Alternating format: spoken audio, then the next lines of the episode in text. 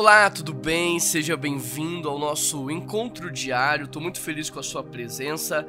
Depois de alguns dias fora, é sempre bom retornar. Ontem nós falamos sobre sabedoria e nós vamos dar continuidade em Tiago, capítulo 4, verso 7. Mas antes eu quero pedir a você que assine o nosso canal, dessa maneira você nos ajuda.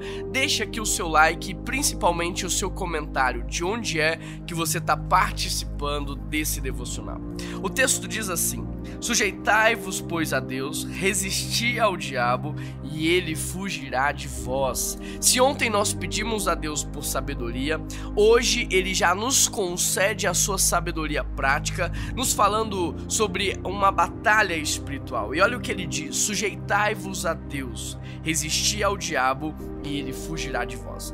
Sobre Deus nós nos entregamos, sobre Satanás nós resistimos. E é interessante porque se nós nos sujeitamos a Deus, a impressão que nós temos é de uma intimidade maior, é de uma entrega maior, é de uma comunhão mais verdadeira. A questão não é o quanto você é próximo ou qual título você tem, mas quanto você acessa, quanto você desfruta.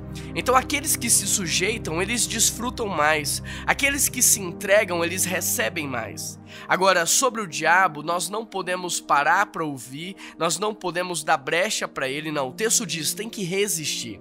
Você precisa dizer não, você precisa pará-lo, você precisa colocar limites. E uma vez que você faz isso, ele foge de você. Sabe por quê?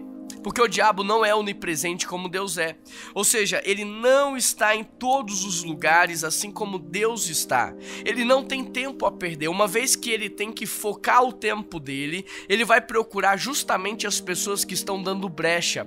E quem é que está dando brecha? Quem não se sujeita a Deus. Por isso o texto começa dizendo: sujeitai-vos a Deus, porque uma vez que você está totalmente entregue, vivendo o all-in, as brechas estão fechadas e isso faz faz com que você resista de maneira natural a Satanás, seja dormindo, seja acordado, seja comendo ou não, você está em resistência.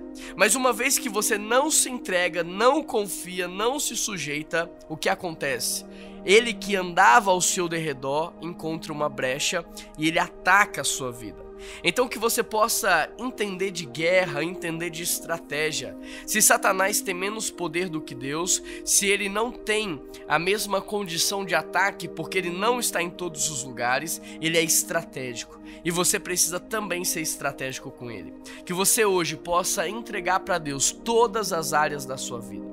Talvez tenha uma área que você ainda não entregou. Talvez tenha um quartinho na sua vida que você ainda não abriu. Talvez tenha algo que você ainda não sujeitou-se a ele. E esse é o convite para que você o faça. O que é que está te preocupando? É sua vida emocional? É a sua vida financeira? É a sua vida espiritual?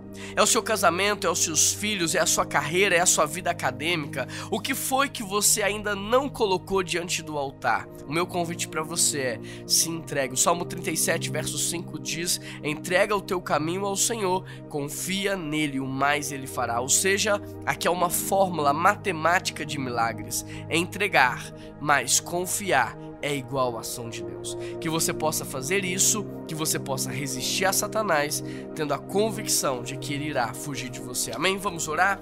Querido Deus e eterno Pai, eu quero apresentar cada homem, cada mulher cada família aqui nessa live de oração, nesse devocional diário. Eu quero pedir ao Senhor, Deus, que venha acampar os teus anjos, proteger de todo mal, guardar, que o Senhor Deus possa proteger, Pai, de todas as investidas, armadilhas e que o Senhor Deus possa dar a vitória para essa pessoa. Que em nome de Jesus o Senhor envie os teus anjos a guerrear em favor dela e muito mais do que isso, ensina ela, Pai, a se entregar, a confiar no Senhor, a sujeitar-se a si. Ensina ela, Pai, a colocar tudo, todas as coisas em primeiro lugar ao Senhor, porque dessa maneira as brechas serão fechadas, ela viverá numa plena resistência e o diabo não vai perder tempo com ela. Essa é a minha oração. Faça de nós um povo mais do que vitorioso. Em nome de Jesus que eu oro e te agradeço. Amém. Que Deus abençoe a sua vida. Um grande abraço e até amanhã.